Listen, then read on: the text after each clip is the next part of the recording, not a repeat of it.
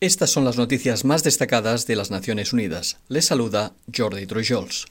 Una prensa libre es vital para el buen funcionamiento de la democracia y para denunciar las irregularidades, orientarnos en un mundo complejo y promover los objetivos de desarrollo sostenible.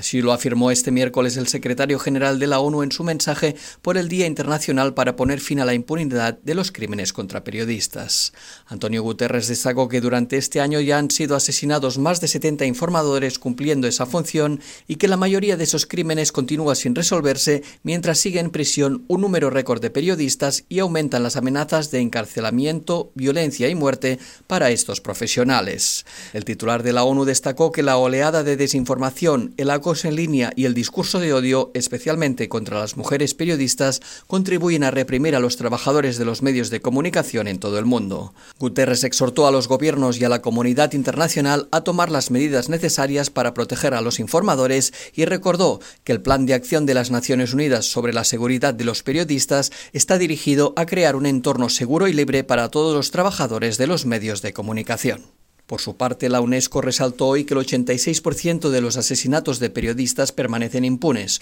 un nivel que consideró inaceptablemente alto. El informe del organismo sobre la seguridad de los periodistas muestra que el índice de impunidad solo disminuyó un 9% durante los últimos 10 años, un descenso calificado como insuficiente para conseguir frenar la espiral de violencia. Además de colaborar con sus 193 Estados miembros en la elaboración y aplicación de leyes y políticas nacionales sobre medios de comunicación, la UNESCO forma a jueces, fiscales y fuerzas de seguridad para velar por los derechos de los periodistas y garantizar la investigación y el enjuiciamiento de las agresiones cometidas en su contra. En 10 años el organismo formó a más de 24.000 jueces y agentes judiciales, 15.000 de ellos en América Latina, en el marco de una fructífera colaboración con la Corte Interamericana de Derechos Humanos. El secretario general de la ONU celebró hoy el anuncio de la Federación Rusa por la que reanuda su participación en la iniciativa de granos del Mar Negro que facilita la navegación segura de las exportaciones de granos, alimentos y fertilizantes desde Ucrania. Antonio Guterres agradeció los esfuerzos diplomáticos de Turquía y expresó su gratitud al coordinador de la ONU, Amir Abdullah, y a su equipo por su trabajo para mantener abierta esta vital cadena de suministro de alimentos. El titular de la ONU continúa su compromiso con todos los actores para la renovación de la iniciativa y también sigue comprometido con la eliminación de los obstáculos restantes a las exportaciones de alimentos y fertilizantes rusos. Las temperaturas de Europa aumentaron más del doble de la media mundial en los últimos 30 años, la más alta de cualquier continente del mundo, según un nuevo informe de la Organización Meteorológica Mundial.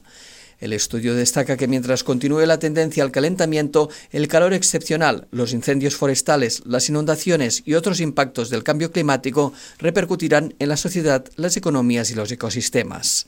Entre 1991 y 2021, las temperaturas en Europa aumentaron significativamente a un promedio de medio grado centígrado por cada década. En el ámbito positivo, el informe destaca que las emisiones de gases de efecto invernadero en la Unión Europea disminuyeron un 31% entre 1990 y 2020, con un objetivo de reducción neta del 55% para el año 2030. La automatización del sector agrícola, que incluye desde los tractores hasta la inteligencia artificial, puede desempeñar una función importante para producir alimentos de forma más eficiente y ecológica, afirmó hoy la Organización de las Naciones Unidas para la Alimentación y la Agricultura en la presentación de uno de sus principales informes. Sin embargo, el organismo advirtió que su introducción desigual puede también agravar las inequidades, especialmente si resulta inalcanzable para los pequeños productores y otros grupos marginados como los jóvenes y las mujeres. El examina a través de 27 casos repartidos por todo el mundo cómo la automatización de los sistemas agroalimentarios puede contribuir al logro de los objetivos de desarrollo sostenible y ofrece recomendaciones sobre cómo aumentar al máximo los beneficios y reducir al mínimo los riesgos. A modo de ejemplo, el análisis estudia el comportamiento de los servicios de alquiler de tractores en Ghana o el de los contenedores para el cultivo de camarones en México que emplean el aprendizaje automático y la robótica. Y hasta aquí las noticias más destacadas de las Naciones Unidas.